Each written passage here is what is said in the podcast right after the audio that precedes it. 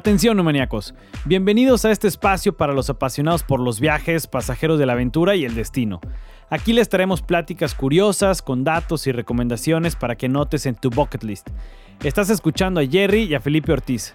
Queremos que vivas a través de este podcast las maravillas de conocer tendencias en el turismo, nuevos destinos y que tomes ideas y te animes a explorar para así formar tus propios recuerdos. ¿Estás listo? Comenzamos.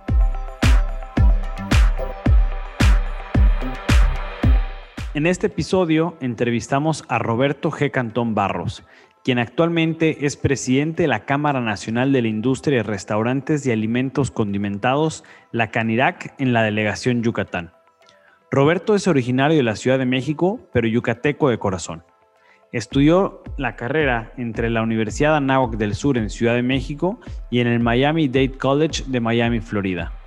Él empezó a trabajar desde muy joven en un restaurante de comida Tex-Mex llamado On the Border Mexican Cantina, mientras estudiaba la carrera en Miami.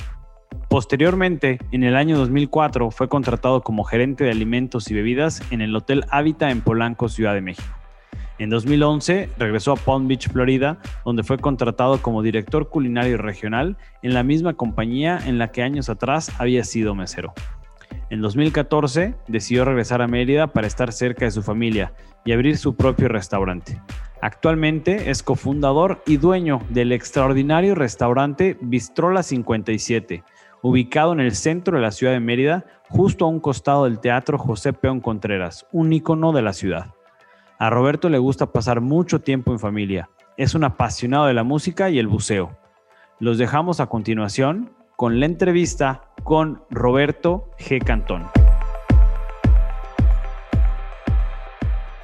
Hola, Namaniacos, ¿cómo están? Bienvenidos a un nuevo episodio. Hoy estamos a viernes 27 de noviembre del 2020.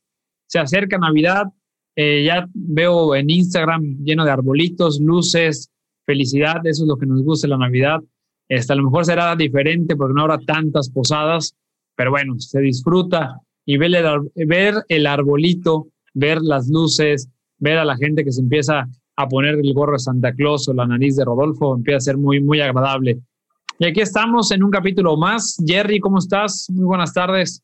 ¿Qué onda, Felipe? Muy bien. Ya se me está quitando lo Grinch. Ya, ya me está gustando la Navidad. No, la verdad es que siempre me había gustado, siempre disfruto mucho las fiestas decembrinas. No soy mucho de decorar la casa y disfrazarme y todo, pero lo disfruto mucho. Ya este año voy a hacer todo el esfuerzo para disfrutarlo mejor. Eh, hoy transmitiendo acá desde Tecash, estamos a una semana de abrir el hotel aquí en, en Tecash, entonces pues ya estamos afinando últimos detalles, muy contentos, ya, ya está viendo el producto casi, casi listo, ya listos para las fiestas decembrinas y para recibir a muchísima gente acá que quiera visitar Tecash. Y hoy nos, nos, acompaña, nos acompaña Roberto G. Cantón, eh, un gran amigo que durante ya varios años hemos estado compartiendo diferentes proyectos y que, pues, bueno, hemos visto el crecimiento y su trayectoria ahorita ya como presidente de la Canirac, que está haciendo muy buenas cosas y pues nos complace estar eh, con él hoy aquí en Neomaníacos. ¿Cómo estás, Roberto? Muchísimas gracias, Jerry, Felipe, un gustazo estar aquí con ustedes. Como dices, ya ya han sido varios años de, transitar juntos en varios proyectos y es un gusto y muchas gracias por la invitación. Buenísimo. Eh, Roberto, pues vamos a entrar de lleno a la conversación. Ustedes, eh, junto con tu hermano, tienen un, restaurante muy famoso, de muy buena calidad, que, que, está rompiendo igual ahí esquemas en el centro de Mérida. Eh, ¿Cómo empezó? ¿Qué han hecho? ¿Hace cuánto fundaron ustedes Bistrola 57? ¿Cómo ha sido rápidamente ese trayecto para que luego ya podamos entrar un poquito más de lleno a conocer más sobre el proyecto? Claro que sí. Bueno, fíjate que este próximo 6 de diciembre vamos a cumplir seis años de estar con todos ustedes. Ha sido, ha sido un camino eh, con altas y bajas, como todo en la vida pero el resultado que tenemos a seis años de haber abierto y haber planeado todo esto, pues es muy satisfactorio para nosotros. Eh, al igual que ustedes, pues Pablo y yo somos hermanos y al mismo tiempo somos socios, entonces, pues yo creo que podemos compartir varias cosas de, lo que es tener un negocio con, un familiar y con alguien tan cercano como tu hermano. Afortunadamente, en el caso de Pablo y mío, eh, nos hemos congeniado muy bien. Eh, primero que nada, administrativamente tenemos nuestros roles muy bien definidos. Pablo es más operativo y más ve el tema de marketing y redes sociales, promociones, eh, recursos humanos, toda, toda la parte de operación como tal. Yo soy un poquito más eh, hago el trabajo de escritorio, un poco más metido en las finanzas de la empresa, en, los pagos, en el tema administrativo, con, la oficina de administración y las personas que nos ayudan ahí. Y, ha, sido una muy buena fórmula porque, porque algo que, hemos mantenido de esa manera, digo, han habido también veces en donde en donde uno sin querer se mete en la chamba del otro, ¿no? O, viceversa, porque eh, pues, tal vez yo llegue a comer con mi mujer o con mis amigos y, hay un tema operativo, entonces este, yo le llamo la atención a un mesero, entonces Pablo me dice, oye, pero espérate, me lo hubieras dicho a mí y todas esas cosas, pero eso fue más como que al principio. Y, con el tiempo hemos, hemos eh, tratado de, pues, pues de evolucionar en todo esto, de trascender eh, todas esas eh, esos pequeños roces que, que, se dieron y, y, que se seguirán dando porque pues es parte de esto eh, de una manera muy provechosa y de una manera en la cual eh, continuamos contentos, trabajando juntos, continuamos de pie a pesar de los pesares de todo este año complicado que pasó y, mirando hacia el, hacia el frente con, con, más proyectos y con cosas que vienen para el año que entra. Roberto, ¿cuáles consideras que hayan sido los grandes cambios desde hace seis años que iniciaron con Bistrola al día de hoy? ¿Qué ha cambiado cuando ustedes tenían en mente este proyecto y ahorita que ya, ya es una realidad, que es un restaurante consolidado? ¿Qué ha cambiado? Mira, eh, afortunadamente la esencia del lugar ha sido la misma y se ha mantenido y es algo que nosotros pues hemos, hemos tratado de, de respetar y de, y, de no, y de no salirnos de la línea que marcamos desde un inicio cuando, cuando iniciamos el proyecto, Pablo y yo primero dijimos, bueno, ¿qué es lo que queremos? Pues nos gustaría crear nuestro restaurante favorito, ¿no? ¿A qué restaurante vas tú o, qué necesitaría tener eh, el restaurante eh, para ti, el cual sea el restaurante al que vas, aunque sea una vez al mes, con tu novia? teníamos, teníamos muy, muy clara la, la, parte en la que queríamos que fuera un lugar con música y un lugar en, en, el que las personas pudieran ir en pareja. Eso, eso lo teníamos claro desde el inicio. Entonces, ¿a dónde llevarías a tu novia? ¿A dónde llevarías a tu esposa? ¿A dónde llevarías a, a, a, tu esposa un aniversario o a tu novia darle el anillo de compromiso? Eh, en, el cual exista toda una experiencia eh, digna de ese día, de festejar ese día. Y pues así, poco a poco empezamos eh, pues a hacer una lluvia de ideas. Dijimos, bueno, queremos que el concepto sea un bistro, un bistro francés. En cuanto a la atmósfera, nos pusimos a investigar de bistros y resulta que encontramos que la palabra bistro, en realidad, muchos años atrás, en, la Segunda Guerra Mundial, las tropas, cuando los bistros se originan en Francia, muy precisamente. Entonces, las tropas de los aliados franceses eh, y de los demás países iban a la costa y a las ciudades principales, París fue una de ellas, y exigían de comer, pues, eh, pero en un idioma que muchas veces no era el francés. Entonces, oían que gritaban bistro, bistro, y, todos los demás que no eran franceses necesariamente le gritaban al cocinero bistro, bistro, bistro, y bistro quiere decir rápido, como que necesito mi comida rápido.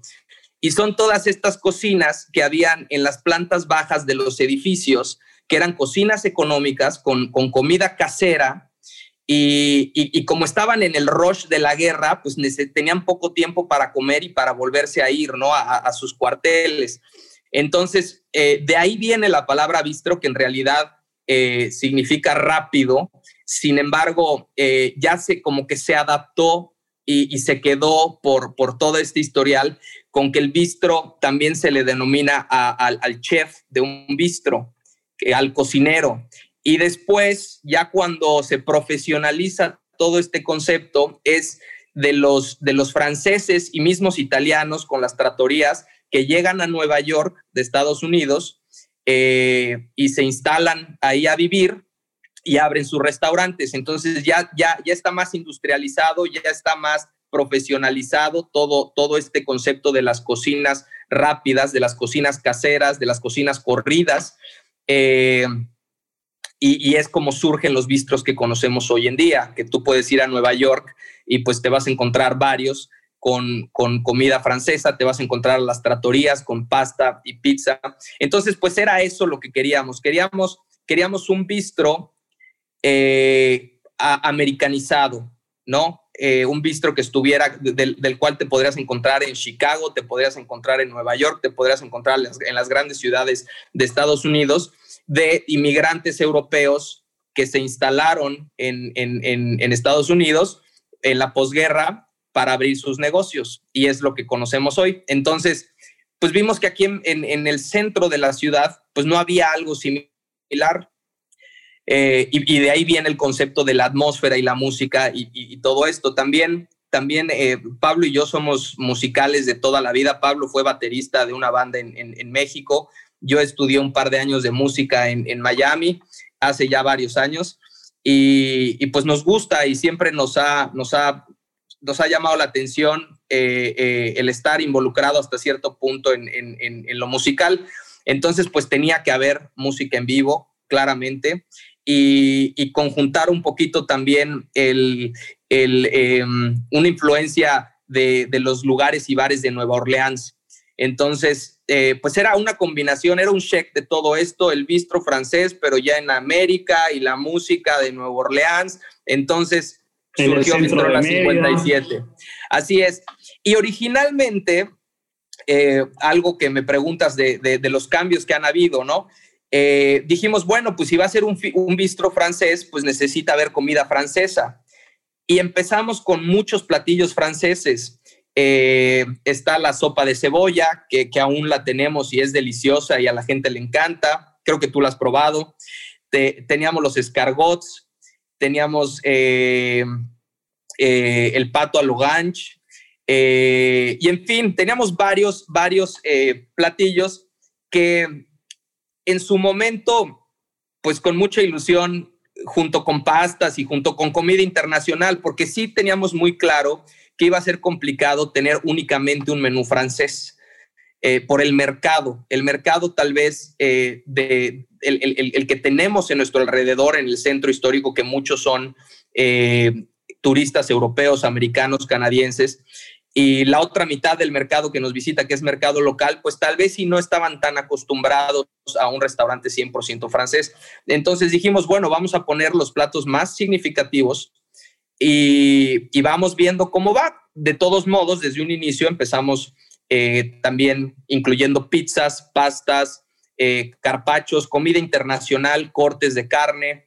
Eh, Roberto, una pregunta. ¿Y el, el, menú ha cambiado a lo largo de estos seis años entonces? Sí, sí, sí, sí, a eso voy. Entonces, de repente, cuando nos damos cuenta que los platillos franceses no se venden, desafortunadamente, teníamos patos congelados que que llevaban ya mucho tiempo y de verdad que el platillo, el pato a lo gancho, pues no es un plato, no es un plato barato, sin embargo, era delicioso y no se movía. Hicimos promociones con pato y promociones con escargots y promociones con la, con la sopa eh, de cebolla y fue lo único que se quedó. Al final dijimos, no vale la pena tener seis patos congelados que no se están moviendo, que además no es un producto barato, si la gente está comiendo pizzas y pastas que, no está mal, ¿no? El, mismo mercado nos está diciendo en dónde nos deberíamos enfocar. Entonces, por eso mucha gente nos relaciona mucho con que si somos un restaurante italiano.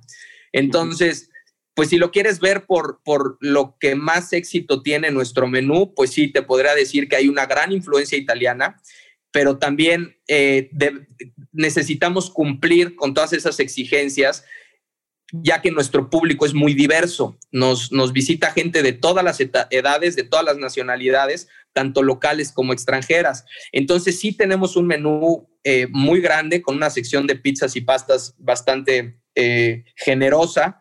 Tenemos eh, comida del mar, tenemos cortes de carne, tenemos varias entradas, tenemos comida, tenemos finger food, tenemos porque también esa era otra. Bistrola 57 tiene una barra muy grande y es muy bonita esa barra. Entonces dijimos, no puede ser que, que, que si alguien quiere comer, tomarse una cerveza y picar unas alitas de pollo, unos dedos de queso o unas quesadillas, pues no se le puedan hacer. Y mucha gente llegaba pidiendo eso.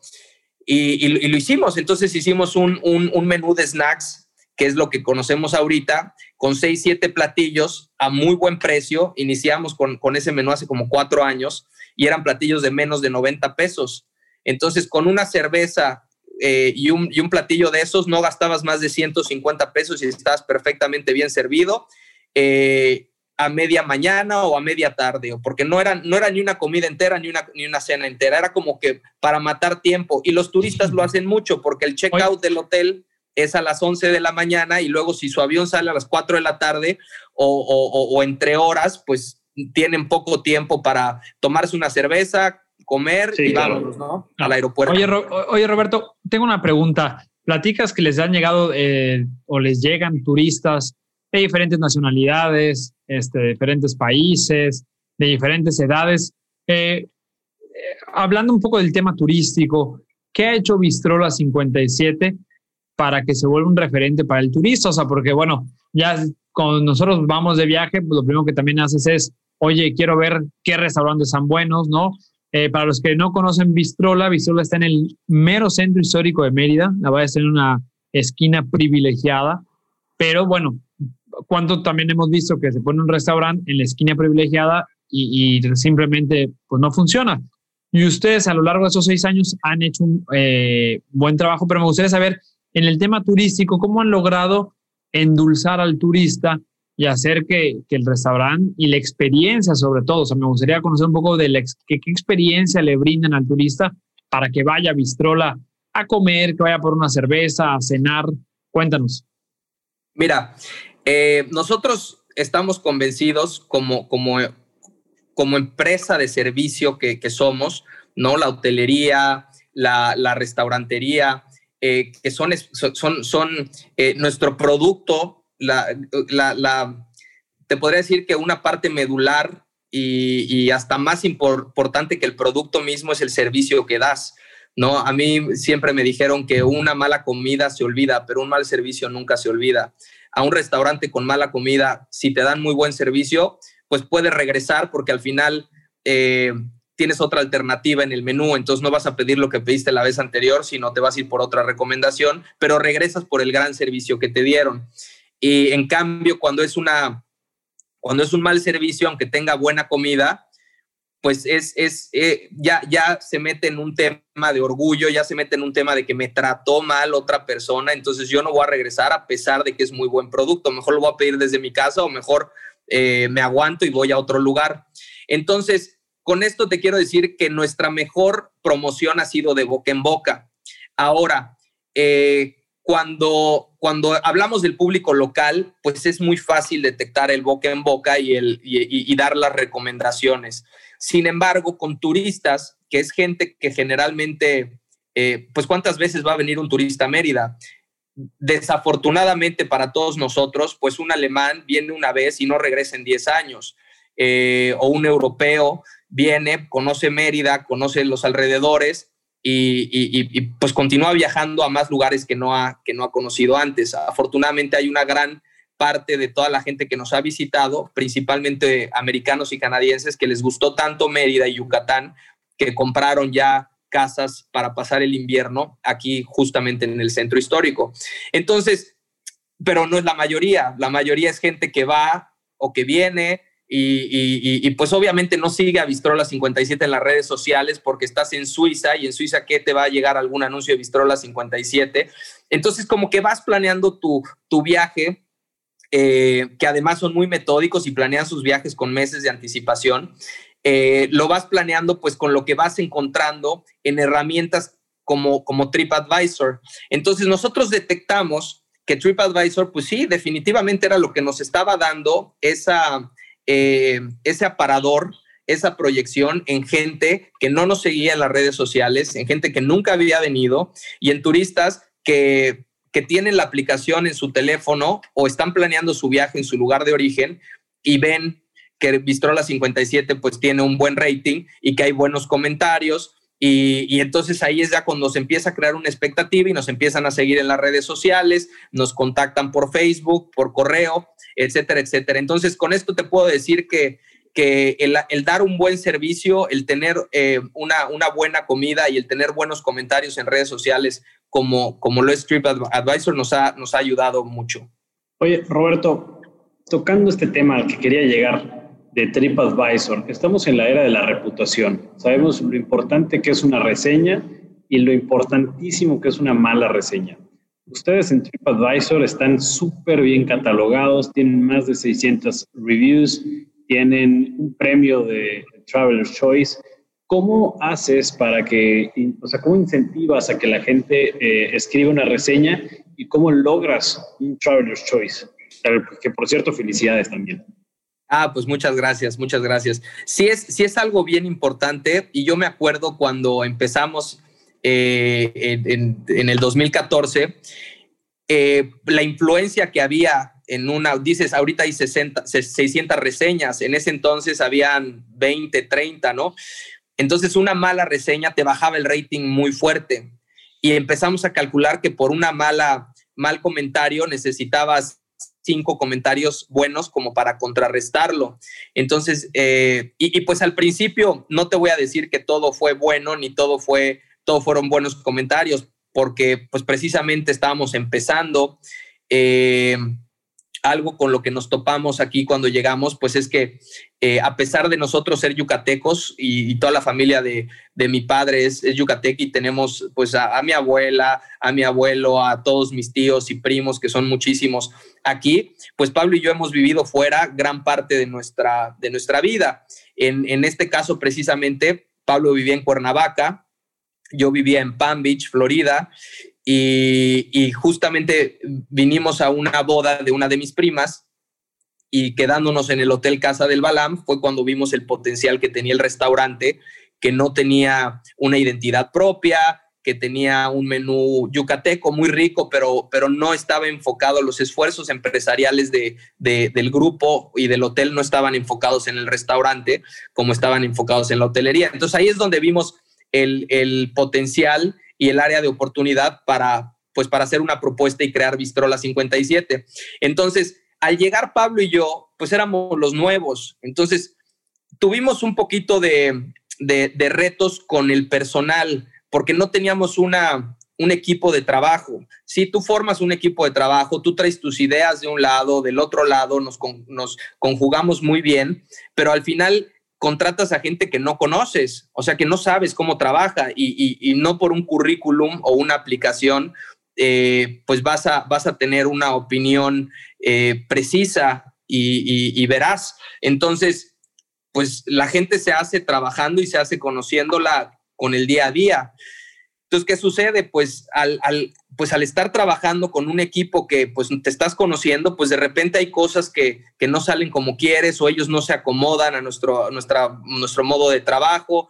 Entonces, pues sí te puedo decir que nos la vimos negras porque de repente abríamos un día en la mañana, que abrimos a las 7 de la mañana para dar desayunos y resulta que uno de los cocineros no llegó, entonces pues ahí yo me tenía que poner mi mandil, mi cofia y, a, freír huevos, o no llegó el bartender, bueno, pues entonces a servir malteadas y, cervezas, o no llegó la cajera. Entonces Pablo y yo le hacíamos de todo y así hasta que logramos tener a nuestra gente de confianza que sabíamos que no iban a faltar, que sabíamos que ya le habían agarrado cariño al, lugar, a las políticas de trabajo, y, este, y es lo que ya tenemos ahorita. Pero sí nos costó algunos meses, la verdad, y, fue, muy, fue muy retador, pero al mismo tiempo, pues volteas para atrás y dices, pues aquí está mi equipo y están con nosotros. Y justo ahora con la pandemia, pues es gente que, que, ha estado ahí al pie del cañón, que, que no se ha ido, que, que a pesar de, de, de todos estos retos que se nos presentaron,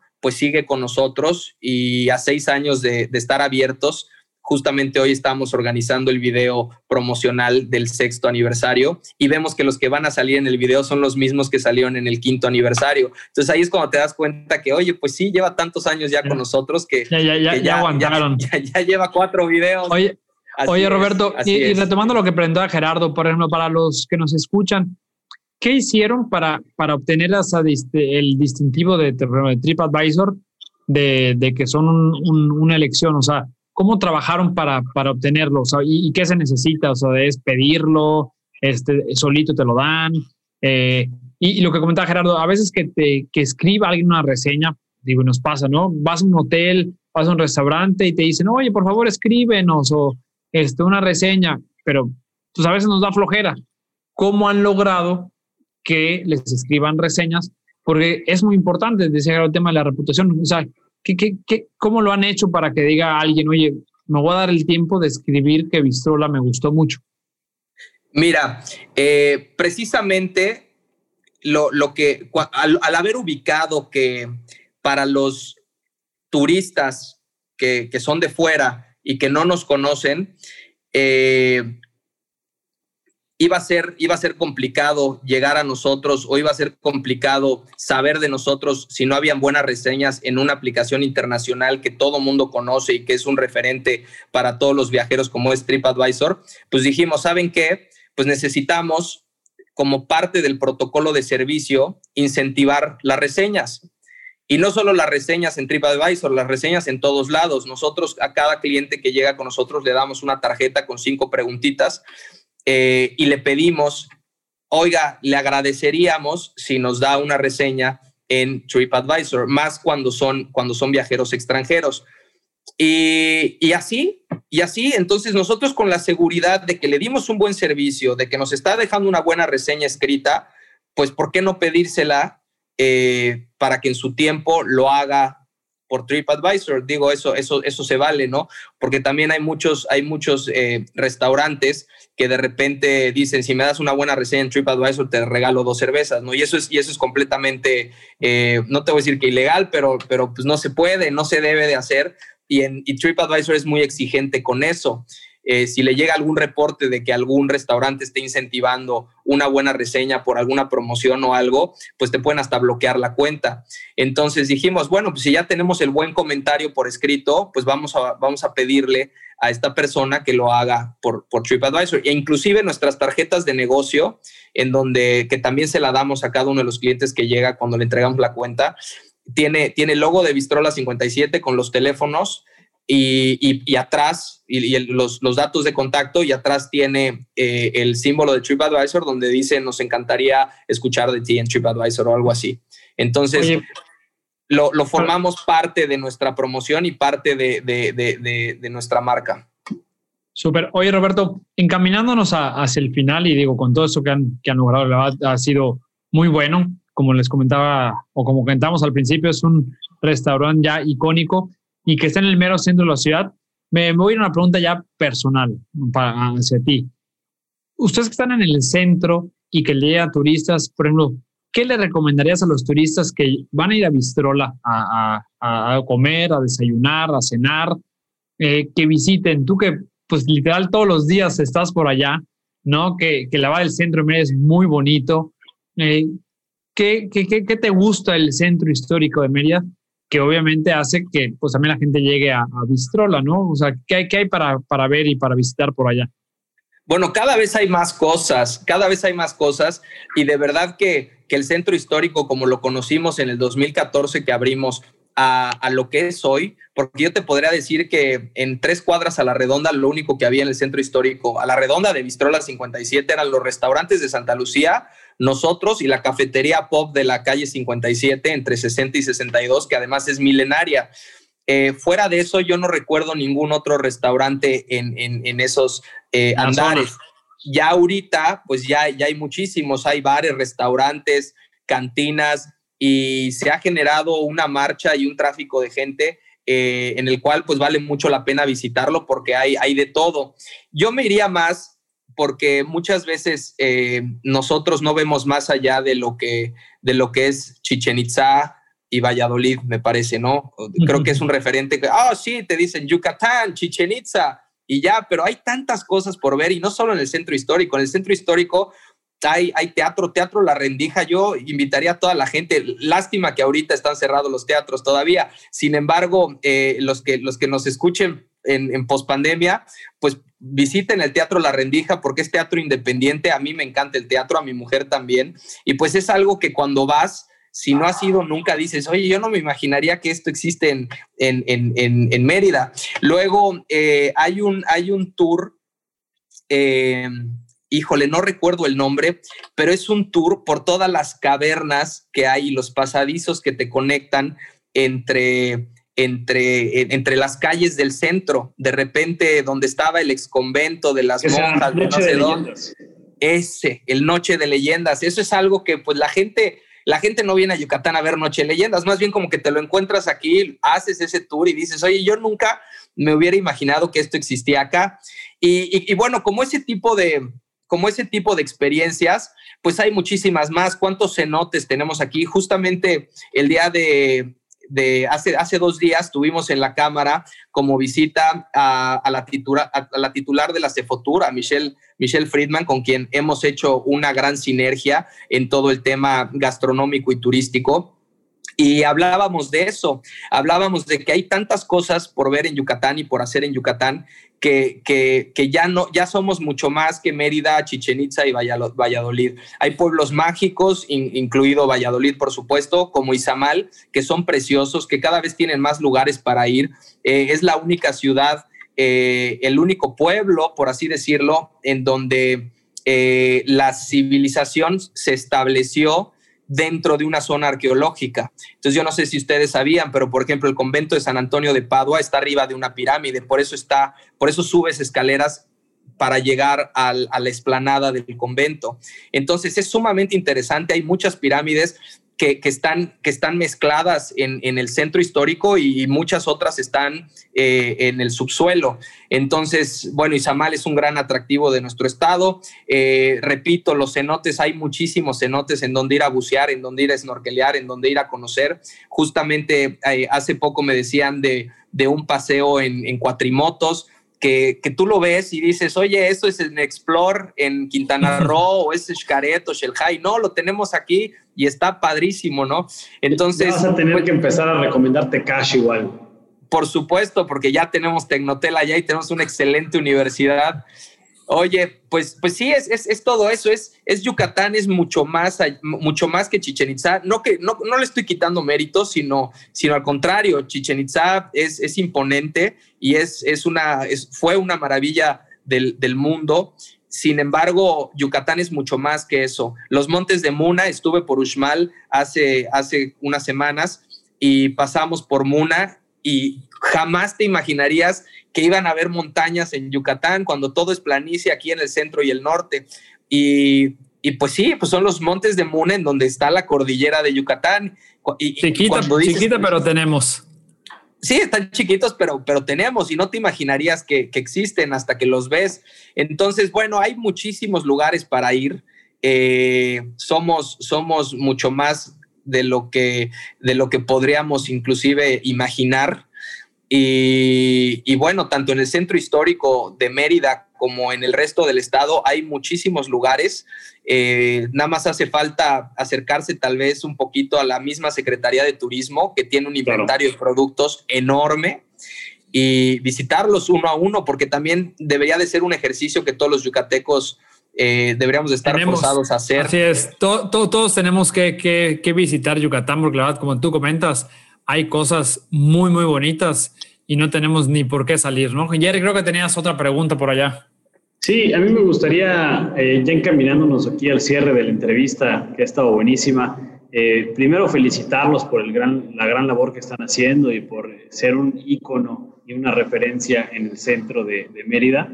Eh, me gustaría saber eh, de, la experiencia que han tenido ustedes, de todos los comentarios. Me imagino, me imagino que el más, em, el más eh, emblemático va a ser de los primeros. Me gustaría cerrar, Roberto, que nos digas cuál ha sido la reseña de algún comensal, la que más te ha llenado de satisfacción. Y con eso, pues bueno, nos encaminamos al cierre.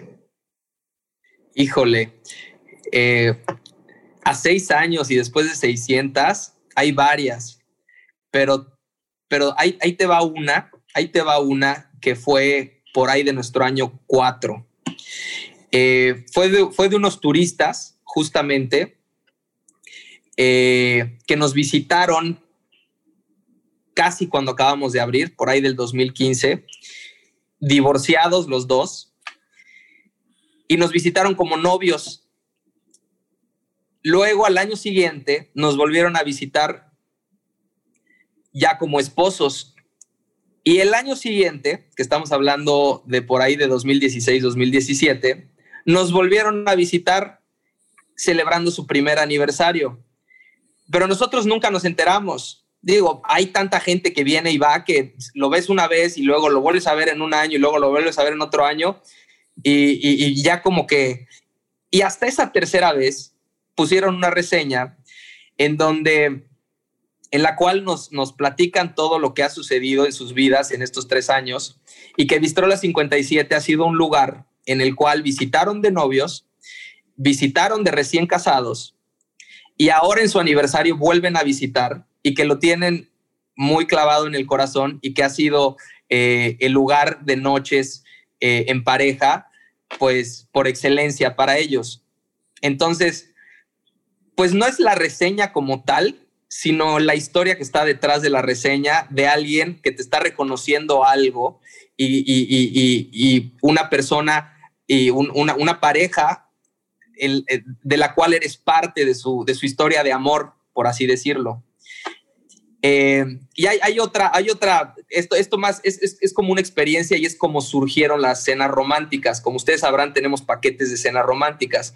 Tenemos tres paquetes en donde te armamos una, una mesita con pétalos de rosa, manteles largos, velas eh, y, ofrecemos eh, en, todas las cenas, en todos los paquetes ofrecemos una botella de vino, una, una entrada para compartir, dos platos fuertes y un postre para compartir. Y lo peculiar de esto es que lo hacemos como generalmente se hacen en el patio del hotel, en, donde te damos servicio un poquito más privado. Y todo esto surgió por un accidente. Esto surge porque también al año, no, no habíamos cumplido ni siquiera dos años de haber abierto. Entonces uno de nuestros meseros nos dice, oigan, es que va a venir una persona y quiere que le decoremos una mesa porque va a traer a, su novia y le va a pedir matrimonio. Y nosotros, pues sí, de, la digo, no pasa nada. No, que él trae las flores y él trae los globos y no sé qué. Está bien. Oye, pero se la puedo montar en el patio porque fíjate que que pues va a ser ya muy noche y él quiere un lugar privado, entonces quiere que, bueno, total, se pintó solo, armó una mesa preciosa con flores, con globos, le toma una foto y la sube a sus redes en, en, este, personales del mesero. Y todo el mundo empezó a preguntar, obviamente tagueó a Vistrola como que pues estamos en Vistrola 57, eh, y todo el mundo empezó a preguntar y, y, empezó a crear muchísimos comentarios y muchísimas expectativas que nosotros volteamos con el mesero y le decimos, oye, ¿y esto qué? O sea, mira, me están preguntando que si la cena romántica, si no sé qué me están hablando, ¿no? Y, a partir de ahí tuvimos que instituir las cenas románticas. Y las cenas románticas, pues eh, yo te podría decir que, que nuestros números más optimistas eh, en, el año pasado vendimos o vendíamos eh, cerca de de cinco o seis cenas románticas por semana. O sea, a veces teníamos dos el mismo día. Entonces, uno en una esquina del patio, otro en una esquina del patio y otro adentro del salón a veces. Entonces, eh, y esto, es, esto, es, esto se los platico pensando en la historia de estos extranjeros que, que, nos pusieron esta reseña. Hemos sido parte de celebraciones de aniversario, de celebraciones de bodas, de celebraciones de, de aniversario de novios, de cuando tu amiga le quieres eh, pedir que sea tu novia y de todas estas experiencias. No, no, no, no tenemos un conteo de cuántos anillos se han entregado en Vistrola 57, pero yo te podría decir... ser bastantes sin miedo a equivocarme, que en seis años hemos entregado más de 100 anillos, fácil. Entonces, eh, eso, eso nos llena de satisfacción cuando vemos las fotos de la gente, cuando vemos los comentarios y cuando al final Vistrola 57 forma parte eh, importante en la historia de amor de, una pareja. Claro, digo, la verdad, eso es eso es súper bonito y, creo que ahí es donde vamos viendo que, qué lugares dejan huella, ¿no? Eh, qué lugares van a trascender y trascienden en los corazones de los demás y en, el turista, en el local. y creo que eso es lo más importante. Roberto, muchísimas gracias por acompañarnos, muchísimas gracias por compartirnos todas estas experiencias, también estos tips. Yo me quedo mucho con el tema de siempre dar un buen servicio porque eso es lo que más se acuerda la gente, ¿no? Agradecerte y bueno, que sean mucho, eh, muchos años, eh, ahorita que vas a cumplir seis, esperemos vernos para el siete, ocho, nueve, diez, once, así hasta que el número sea, sea infinito y que sigan los éxitos para, para ti, para tu hermano y bueno, los mejores deseos. Pues muchísimas gracias a los dos, Jerry, Felipe, gracias de verdad, eh, muchísimo éxito con los nuevos proyectos, con el hotel, con, con los nuevos campus de, de, de, lo, de, lo, que venga. Eh, ya saben que en mí tiene un amigo, un aliado para lo que necesiten y muchas felicidades por este espacio que también entiendo que ya tienen eh, dos años y, y en algún momento, en algún momento cuando platicábamos en, en, los proyectos que hemos hecho con, con, el, con, con los TED Talks y todo eso, me, me, me, comentaban de que queremos hacer un blog, queremos hacer esto y que al final pues ya se materializó y ya lo podemos ver y, y, y me honra mucho el ser invitado de ustedes. De verdad, muchas gracias. Es de admirar lo que han hecho y, y pues muchas felicidades y que vengan más éxitos. No, a ti Roberto, muchísimas Muchas gracias. gracias. Nos vemos amigos. Un abrazo a los dos.